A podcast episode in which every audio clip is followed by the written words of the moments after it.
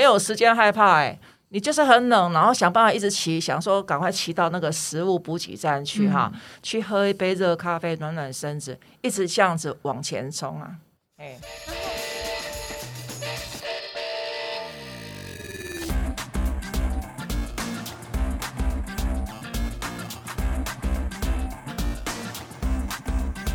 在运动人的 Pancake 当中，除了有很多的运动人之外，也有很多励志的故事。今天 w i n d y 跟老吴呢，要跟大家一起分享的是一个超级励志的故事，因为他不是职业的运动人，也不是说非常非常厉害的运动人，可是他的热血精神值得每一个人效法。对，喜欢骑单车的朋友，我们上一集已经听过了山神王胜志的故事。他横跨各大洲的长城骑乘，已经带给我们非常多的震撼，而且他平常的练习量也很惊人。但是呢，他上次有讲到一个关于法国的长城的比赛。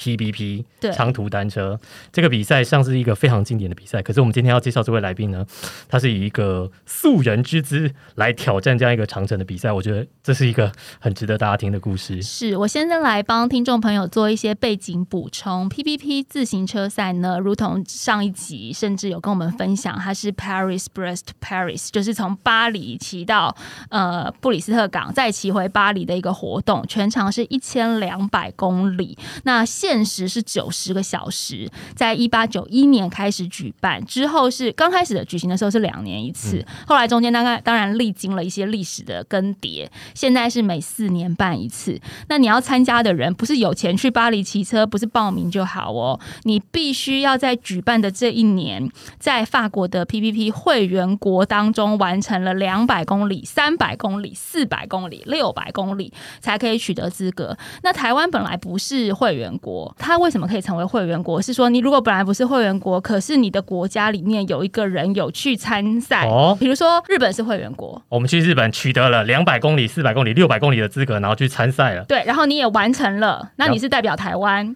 所以你就帮助台湾成为了会员国。超酷的，对，那在台湾是在呃二零零七年的时候，有一位屏东的郑文章老师，他代表台湾参加，也骑完了，所以他就把这个活动带回来给车友。那带回来给车友之后，在我们台湾其实是有一个风系列的赛事，所以大家自行车友们可能有听过风系列、风两百、风三百、风四，但我觉得很奇怪，为什么两百、三百、四百，然后就六百？你们把五百放在哪里？嗯，我觉得可能就是要，放在浪人情歌里。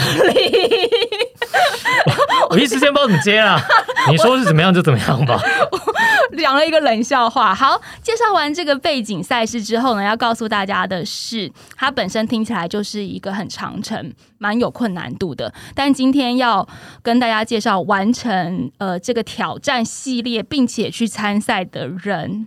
如同我们开场所说的，不是职业运动员，他是一位老师，英文老师，那也是一个家庭主妇，而且他已经超过五十岁了，他还是没有在日复一日的寻常生活里面甘于平凡，他还是去参加了，而且他说这是他的暑假作业，一千两百公里的暑假作业。我们来欢迎 J J 老师。好，大家好，Wendy 老吴，你好。老师，你从担任国中老师开始，就也是有在运动的心态吗？还是都没有什么在接触运动啊？呃，其实没有哎、嗯大约到四十岁的时候有生一场大病啊，突然觉得健康很重要。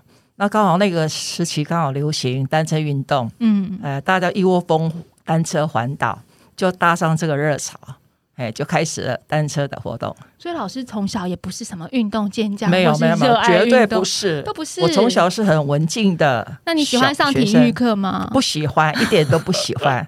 有没有很励志？一开始就这么励志？我我小时候也不喜欢上体育课啊，哦，真的吗？我是全班跑倒数慢的那个些，好不好？好励志哦！今天两位都好励志哦。所以老师就是四十岁那时候，嗯，因为病的关系，又因为有单车热潮，才开始接触。对，那你一开始是骑公路车吗？还是骑小车而已？呃，没有，刚开始的时候是因为我们家里有一个我自己的小孩子老三，嗯，他突然有一天就是说刚好他高中毕业嘛，突然跟爸爸妈妈讲说，哎，我要去环岛，然后他一个人就去环岛，父母都很担心嘛，那我们拦不住啊，他就自己跑出去了。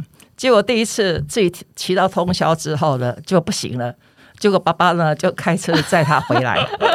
后来他还是坚持环岛啊，然后爸爸为了达成他的心愿呢，就买一台那种登山车给他骑，至少他骑的会比淑女车比较顺畅嘛。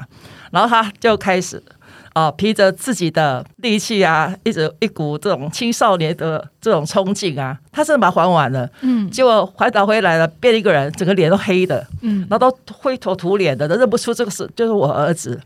结果呢，我儿子呢，从此以后。他就风车了，因为其实他环岛的目的就是向他心目中的一个女孩子哦，向他证明他有这个能力。那他回来风车之后，我老公见那个车子没有人骑嘛，然后就我老公开始骑。那骑一骑呢，他骑开始环岛，那我就很羡慕啊，做的很不错。那我突然想，我身子也不好，嗯，然后接下来我就开始骑了，就这样。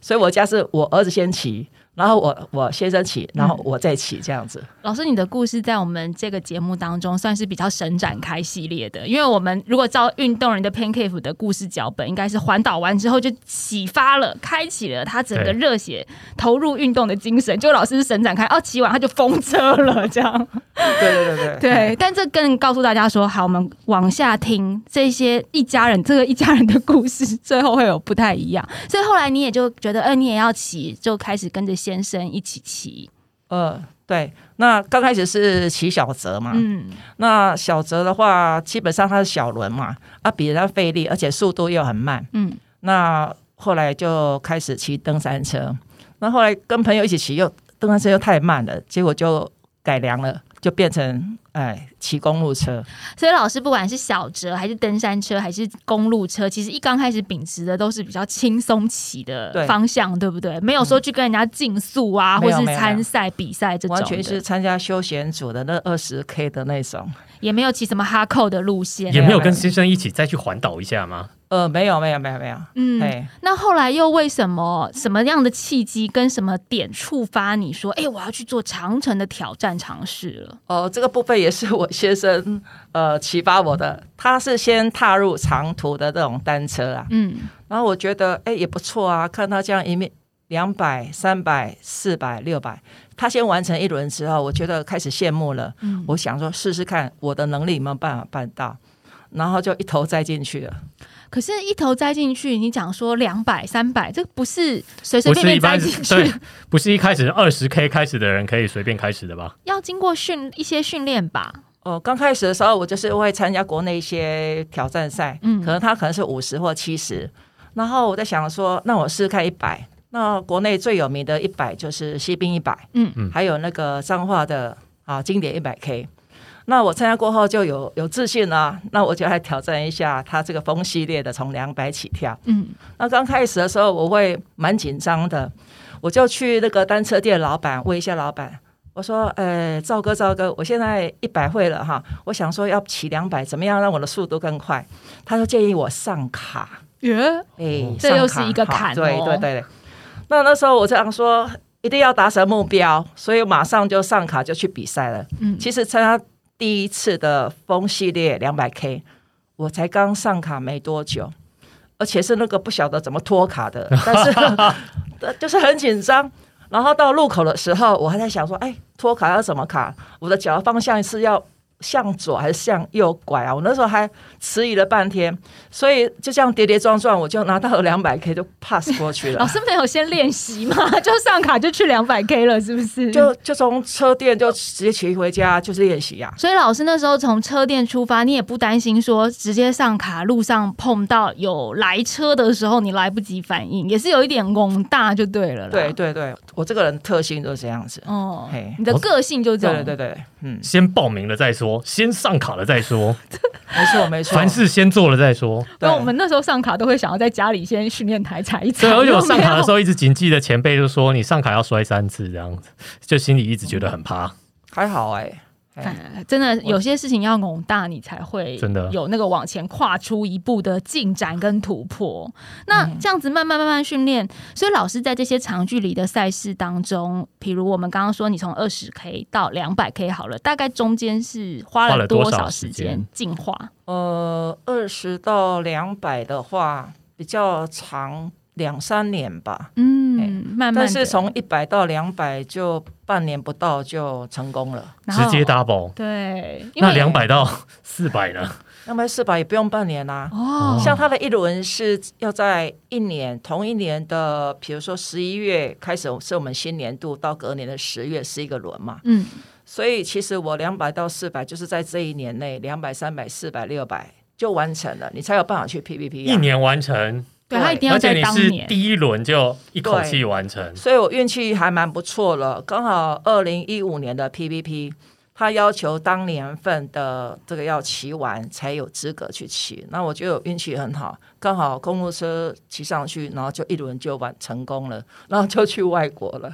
老师，你在这个长城这样子，呃，一年之内完成啊？你平常的训练大概是什么方式？你平常也都还是以轻松骑的方式，可是每个假日都骑很长距离，还是说你有像有一些车友是踩训练台，或是请教练，或者是说去用比较科学化的方式加强自己的体能？你是属于哪一种类型啊？我我是那个自然派的，就是，就每个周末去骑一下，这样看可以骑多远。那种以赛代训的。嗯，比如说，国内其实有四大自行车协会，他们办的经典路线，其实我都有骑过。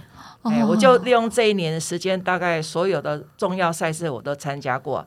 然后他的空档呢，我就跟一个教师的单车团体在练，所以经常一个礼拜骑礼拜六，又七礼拜天。那时候真的是很疯狂的一年。所以几乎每个礼拜都有参加赛事，可是都是这种比较经典赛，都不是竞赛型的。对。对，都是经典的。那哎如果没有参赛的时候，你们那种教师团去练的路线会是哪个路呃线？它会有点爬坡，但是它还是兼顾休闲，因为毕竟它是一个联谊的嗯哈、我们会安排一些美食，比如说我举一个例子，我们会到北部的二号公路金山嗯，啊，金山这个路线，然后有时候阳金公路上来，啊那金山你就可以吃鸭肉啊，对，哎，大家休闲嘛。那阳明山上啊泡温泉的排一下，或者是三线台山线啊，走南庄啊，这个地带也是风景很不错。那安排一些客家美食啊，所以跟老师的团体就是一边有美食，呢一边又可以锻炼身体这样子。我觉我觉得我喜欢这种团，你赶快加入教我还要师团体去找些教师团来跟，这路径很不错啊，又有吃又得玩。可是这个距离上面的话，你们大概会骑到多远啊？呃，大概一百公里以内，哎、其实很轻并不松长啊哎，并不长哎、并不长，但是这样子就可以练到可以两百、三百、四百、六百这样子一直骑头啊。对啊，有没有很励志？就是车友们、听友们，你们都可以去尝试跟完成这件事情、哎，因为对它它就是强度也没有，也不会说哎、大家速度上面很快对之类我们会。互相等啦，嘿，对，会互相等。然后骑一骑，玩一玩，骑一骑，吃一吃，骑一骑，泡一泡温泉，骑一骑，睡一睡，这样子。那你有了这个循序渐进的状态之后，拿到了认证资格，准备要去法国了。这中间的过程，老公跟小孩应该很以你为荣吧？刚开始他们蛮惊讶的，嗯，因为我之前不喜欢运动，也没有什么运动的习惯，然后一头栽入这个单车的活动里头，那他们蛮惊讶的。然后其实他们都蛮尊重我的选择嘛，反正他们也希望我身体健健康康的嘛。嗯，哎，有有健康的身体，才有成功的事业啊，才有美满的家庭啊，对，所以他们都尊重。哦，那很不错耶，等于家人有给予支持就对了。而且老公本来就有在骑车啊，应该，很开心，可以有多一个伴一起骑。对对对对，那老公没有跟你一起去拿认证资格哦？呃，有，哎，也是有一起拿认证。嗯，有有一起，那我们是属于同样一个车队的。啊，那他有跟你一起去法国一千两百？呃，有他有去，但是他是跟着团体嗯团体。那因为我是属于比较后面加入的，跟他们比较不熟嘛，哎、哦，所以我那时候是采取自助式的。哦，所以它有分两种，就是你也可以跟团体一起去，你也可以自己去啊。哎懂了对，拿到了这个资格之后，去法国之前啊，一定有很多的筹备工作吧？比如说，是不是也要自己学一些单车维修的基本哦能力，或者是说啊，你必须要在器材装备上面，因为我们知道去国外骑车，有时候长距离的赛事，日夜温差在欧洲是非常大的，所以你是不是也要开始扩充自己这方面的能力呢？呃，其实我在骑风系列的时候，那个基本的一些维修能力都要培养啦。嗯，我们都有自己在自我训练了就。已经会了。哎，其实会是说会，那真正遇到了怎么处理又是另外一回事。对对对，这我懂，因为真正遇到的时候，也还有车友在啊。对对对我们配备都会带着。哎，我只要带着内胎，其他我都不哎，怕。内胎啊，打气筒。那长途的话还要带外胎。嗯哎，对。那你说什么样的准备呢？我们汽车上面会有一些更新，比如说你的那些车包，你怎么让它的容量可以放更多东西，但是又不会增加很多的重量。嗯那轮胎方面的话，因为我们都是日夜骑，然后天天气好，天气下雨都是骑嘛哈，所以这个轮胎的选择，还有那个刹车皮的选择，那个都要考量。啊，所以整个车子有稍微小升级一下就对了啊，比。如说还有一个就是我们夜间骑嘛，那个灯，灯很重要，嘿灯很重前灯要后灯。对，那它怎么提供比较长的一些呃时效，这个都是我们要经过不断的测试，嗯，哪一种呃商品是最符合我们的需求。流明数一定要挑到最高的，哎这时候流明是不是要不要高？我觉得其次，那续航力高真的很重续要。航力也很因为不知道要多少晚上骑的机会应该很大、如果要连续骑的话，而且一晚上骑就跨夜耶。对，对啊，万一找不到地方住，你就是要骑到天亮啊，所以也不会说你晚上骑骑骑骑骑啊就睡了，熄灯这样子也也没办法啊。我们经常会碰到路倒的状况，就是说我们体力没办法骑到补给点的时候，我们随时准备在路边，嗯，就是倒卧下来，然后拿着那个救生毯御寒。然后就在旁边休息，所以你一路上可以看到两边很多 流浪汉，流浪 骑士，其实流浪他们体力不堪负荷，然后就就包起来，就这样躺在路边啦。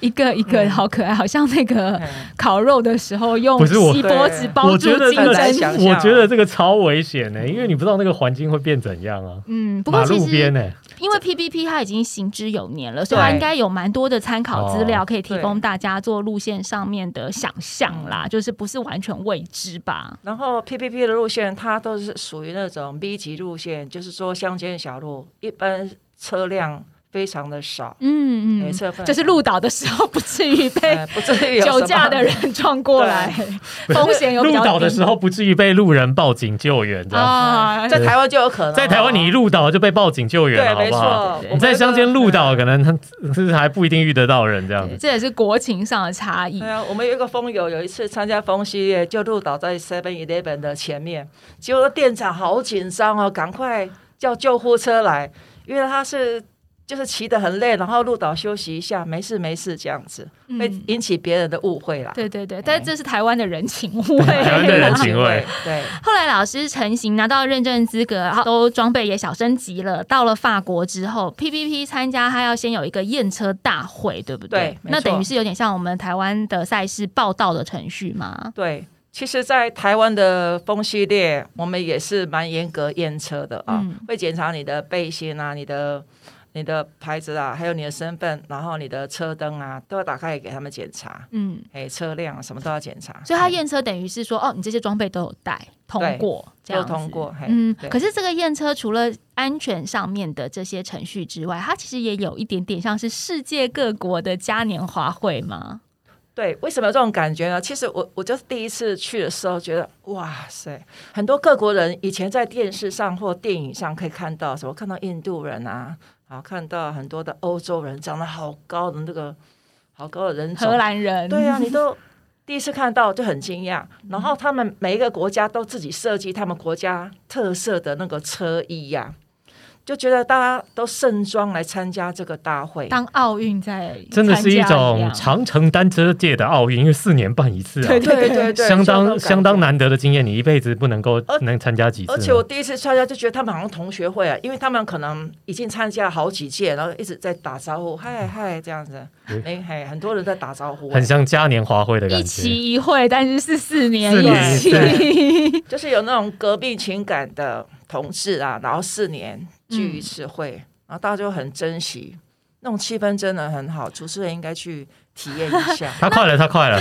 哎。先帮他报名两百、三百、四百。嗯。他们在现场，大家这样子，除了各国选手之间的交流之外，也会有一些什么车用部品啊，或者是说现场的这个文化，像是巴黎他们的美食、当地名特产，也会有这种的展示会呃，基本上是车列车子的用品，嗯他们会有一些厂商会摆摊位，然后最重要是各国，它会各国分会，他会在场地介绍他们长途的一些赛事，然后欢迎其他国家一起来参加。哦，介绍当地国家的特色赛事。对对，一千公里以上的，推坑大会，对，很多 很多，就是你来骑一千二，来来来来看一下，我们日本这边也有一对千的哦，对对来来来，我们英国这边呢也有一对千二的哦，啊，或者是我们这个印度这边有六百的哦，看你要哪一场好。酷哦！大概都一千以上，一千嗯二，还有两千、四千都有啊。嘿，这真的很厉害，从一个国家的长城赛事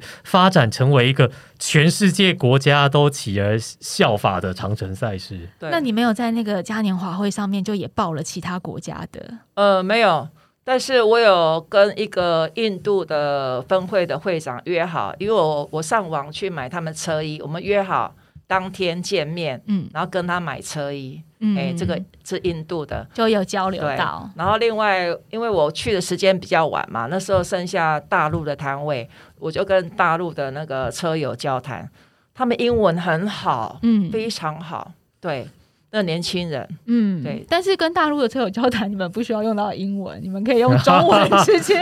可以，我是说旁边有外国人 在那边，啊，一定要他要去国外要去宣传当地的赛事，一定要用国际通用的语言，甚至很多人大法语之类的，可能都要准备好。嗯，后来正式出发了啊，就是从嘉年华会欢乐的气氛到了我们要出发的这一刻。出发这一刻，好像出发跟我们台湾赛事也不一样。台湾赛事一般就是一早一起六点出发，六点嗯七点出发，你们的出发是分批，而且不是在清早。不是在下午开始。为为什？么要在下午啊？我在想，第一个可能他们考量是交通因素，嗯，哦，哎，第一个，嗯非尖峰时间，对嗯对，好。然后第二个，可能他们想到说这么多人啊，他们到达第一个补给站大概一百多 K，刚好可以呃，比如说你四五点到那边，刚好八九点啊，哈，那个时候刚好休息，他们可能有一些哦他们时间的倒推打算回来这样子，哎，时间的打算的安排啦，嗯哎，可能是这样。原本想说第一个补给站八九点可以休息，殊不知他都骑到凌晨十一二点或一点。我觉得第一天骑个一百多 K 这种听起来不合理啊，一定要继续骑啊！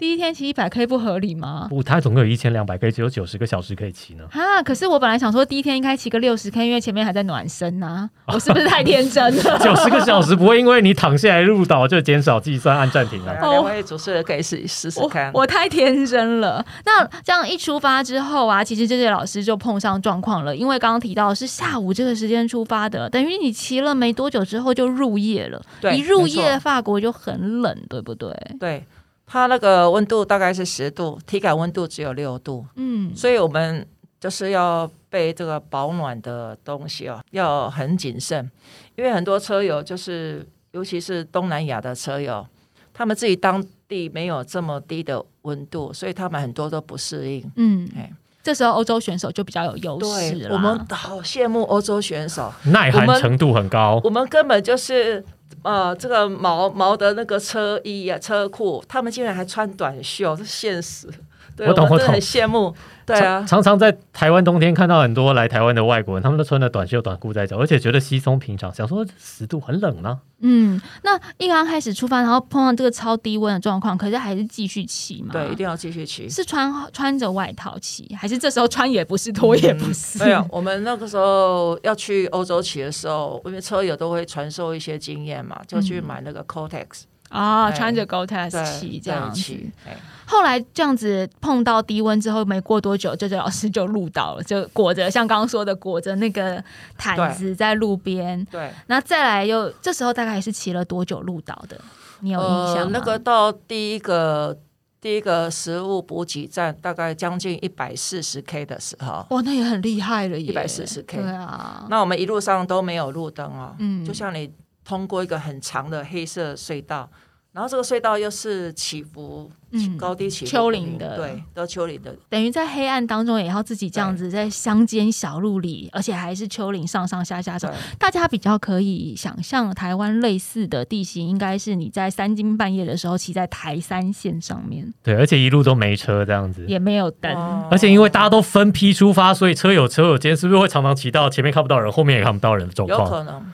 不过跟台湾的台山线比哦，台山线很热闹哦，啊对台山线台山线车还晚上我们也骑过很多次啊。嗯，它路灯很亮，而且晚上都有一些夜游的摩托车 会骑过你旁边，所以到法国根本什么都没有。台湾真是个宝岛，我对只能台湾还是很。亮的，法国真的是很黑，因为他们乡间都没有路灯哦，很奇怪。老师那时候会片黑，害怕嘛？你那时候会觉得紧张？嗯其实没有没有时间害怕哎、你就是很冷，然后想办法一直骑，想说赶快骑到那个食物补给站去哈，嗯。去喝一杯热咖啡暖暖身子，一直这样子往前冲啊。骑到补给站，通常他们补给站里面提供的餐饮会是比较法国式的餐点，呃，还算是西点嘛，嗯。哎、对，可能有一些呃披萨啊、啊可颂啊、嗯。咖啡啊，然后有一些意大利面呐、这应该是国外赛事比较标准的标准的热量补给。哎、嗯，可乐啊，哎啊，很少提供热食啊，因为在欧洲，其实夏天也是很少热食的。不。是欧洲就算是汤也都是喝冷汤，对，没错，所以想要喝一个热热的汤这个对于台湾人来讲真的太折磨了。你想喝热的，就只有喝热咖啡而已。对啊对，所以这对老师刚刚说完全不一样，对嗯，这时候就是要来一杯姜茶啊，有什么好说的？根本不可能的事。不像台湾，这时候又要讲台湾真是宝岛，骑到了小七或是便利商店之后，关关东煮的汤，哎呦，对，大家骑北高啊，骑双塔那个不要再抱怨了，好不好？台湾真的很好对啊，要什么 有什么，好不好？补给很好。嗯哎，对，那老师后来也很快就出现迷路的状态，是因为这个赛事里面它路线上面的标示，或者是说 GPS 的导航，并不是那么的好好拿捏吗？其实有两个哎、那个它的路线有一些标示，但是往年以来，这种标示都会被车友拆掉当纪念品，所以有些人下手很快，下手很快，所以嗯，骑到后面的人其实都看不到路标了，看不到路标哎，了。朋友啊，那北赛他先下手路。标都拆走，怎么知道走哪里？第二个，你说靠 GPS，GPS 可是靠那个卫星嘛？那、有时候我们在山区或者是天气的关系，它会受点影响。所以最稳当的还是你有资本在身上会比较好，而且要保护，让它不要被雨淋。结果是对纸本地图最靠谱。对啊，纸本我觉得纸本一定要一定要好。其实有一个比纸本更好了，就是你把整个地图背在你心里，就是你要对一千两百公里，我记不得 你啊大。概那个地形啊，稍微有个印象，那是最好的。嗯，但这个有困难，因为毕竟人生地不熟啊。还有一个缺点，法国的地标很少，而且很小，嗯没有像台湾这样地标大大的，然后随处可见。所以你说你要靠那个地标去去认路啊，那不可能的事。而且他们地标应该是法文吧？嗯，对，他们他们英法同就是双语标示的，应该也没有乡间小路，应该没有这么完。小路都是而且路上就没有路灯，你怎么看得到路标？对对对，对你可能就是骑过去，然后你就错过了一个路标对。没没你要转弯的路标也没看见，你想说我错应该快要看到路标了吧？结果就骑过去了，因为没有灯啊，对没有灯，种种过程真的都是蛮对蛮多状况的，是一个大型的迷路陷阱。但这个迷路哦无法避免，可是他呃只能把这个伤害降到最低。但这嗯位老师也因为迷路的关系，结果没有办法在规定的时间之内到达检查点，所以只好不得不被迫弃赛。我们讲弃赛，台湾也是很幸福，因为后面会有一个所谓的回收车来把你载上车就好上车就好。或者就算有一些挑战赛，它没有回收车，台湾的交通很发达，你其实是可以车子包一包上火车就好。对客运什么的，在法国你弃赛，表示你还要再自己再骑回去，所以弃赛之后又骑了很长的距离。对，呃，其实我们也都心里有准备啦，哈，因为它这个路线属于 B 级路线，都是乡间小路啊，所以你不要期待有什么公车这样招手就有车子，根本就没车，那有牛车可以，也没有，也没有，没有那你要跟牛牛商量好啊。两边有牛跟羊啦，那是人家的牧场啦，嗯还没有。所以那时候就是先把自己的体力调整好，然后自己再骑回去巴黎十十点啦，哈，嗯因为我们路线都有嘛，你就按照那个路线 GPS，然后再骑回去，这样是最稳当了。等于就在骑个回头路就对对了。而且你来的路线你已经经骑过了，对对对回去至少还有机会可以认得长得很像的路吧？完全不认得，完全不认得吗？因为来的走另外一时候条吗？是黑的，来的时候是黑的，都看不到，都看不到，对，然后回去是亮的，是不是？回去也要冒着迷路的风险哎，也是要报迷路的风险，没错。啊！但是回去是往巴黎的方向骑啊，至少你问路的时候知道，可以至少可以跟人家说一下我要去巴黎。对，没错，没错，你抓到重点了。对，条条大路至少通巴黎吧。，yeah yeah，在这么就是没有办法得到帮助的赛事里面，还是有体会到法国的人情味这件事吗？他们有当地人会出来帮助你吗？有。其实一路上，因为法国人蛮喜欢这种单车活动，嗯，他们也知道他们有这种世界性的活动，所以他对所有的骑士呢都非常友善。我一路经过，他们都露出那种微笑啊，哎。虽然有些法国人不喜欢讲英语或者不会讲英语，可是我们借由那种 body language 就可以传达一些彼此要传达的东西啊。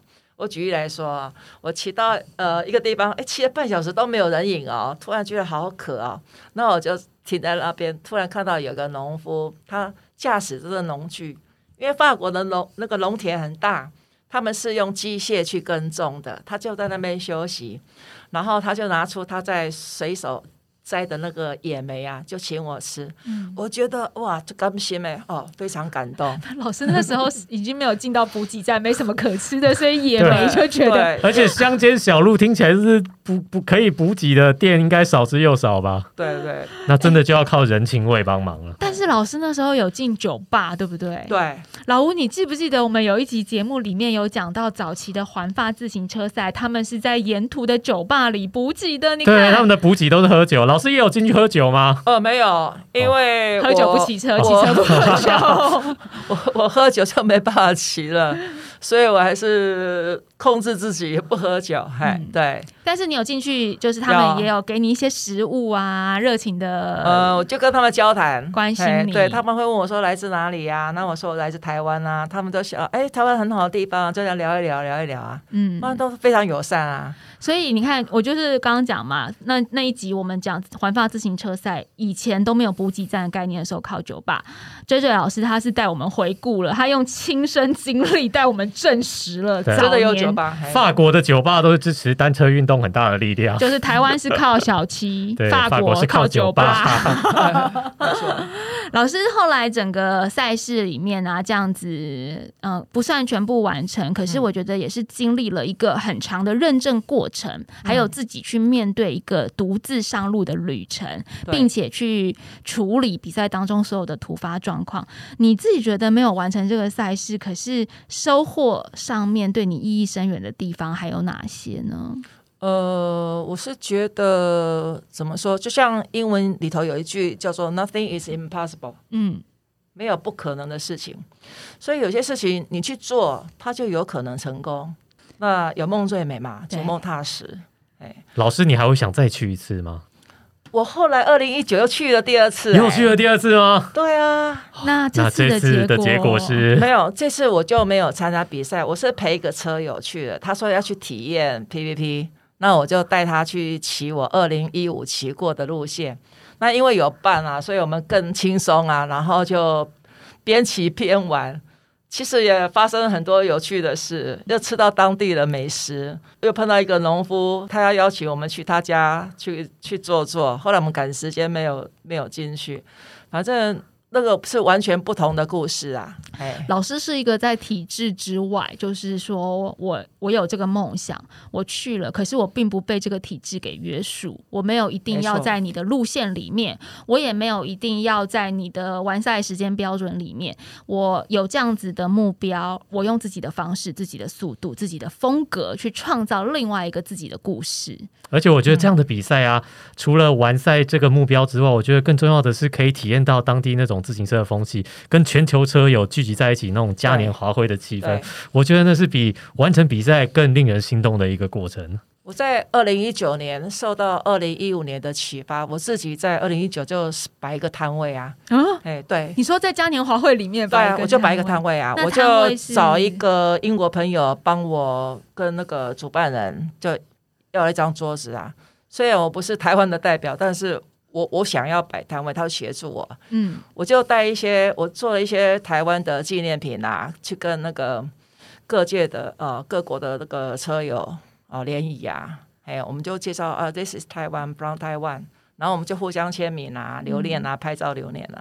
哇，我就做这件事情哎、国家要颁那个徽章跟奖状给你耶，就是推外交大广，对啊，推广外交，国民外交就是这样子慢慢累积起来的啊。因为我觉得我们台湾就是一个怎么讲，是一个单车代工很有名的国家，而且我们台湾也是一个非常适合单车活动的这个岛屿一个一个地方嘛，嗯，所以我觉得我有责任介绍台湾给其他的车友，欢迎他们来台湾。而且我觉得台。湾的人情味大概也不会输法国，对，没错，大家应该也会很欢迎国外来的单车骑士。台湾人情味超赞，会直接载你，就是直接变成回不收车行不行，，我要自己骑啊！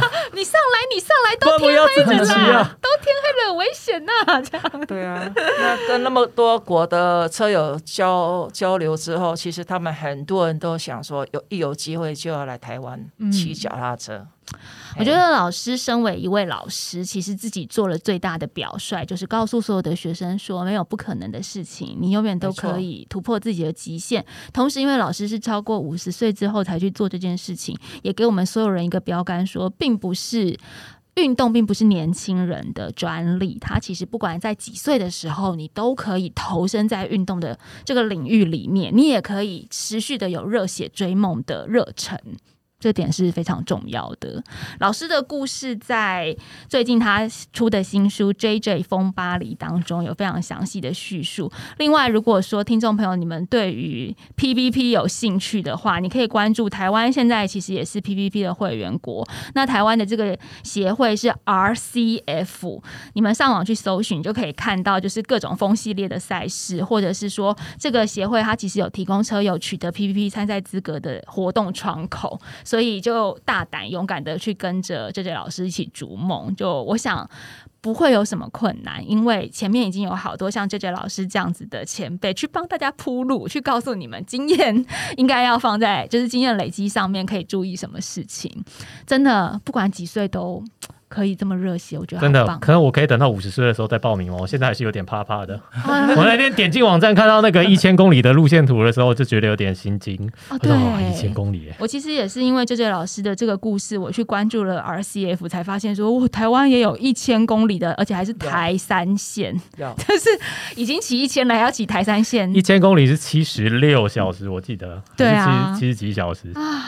很多其实这些故事不是告诉大家说你要逼迫自己到什么很很极限，或者有时候运动这件事情也不一定总是要很哈扣，但是有梦想这件事情才是我们想要传达给所有运动人的，就去逐你的梦想，不管是用运动或是任何你有兴趣的事情。今天谢谢这 J 老师来玩，谢谢。希望我们以后真的也可以去拼去法国骑一趟二零二三年巴黎见喽！好啊，谢谢老师，谢谢老师。谢谢大家收听，谢谢谢拜各位拜。拜拜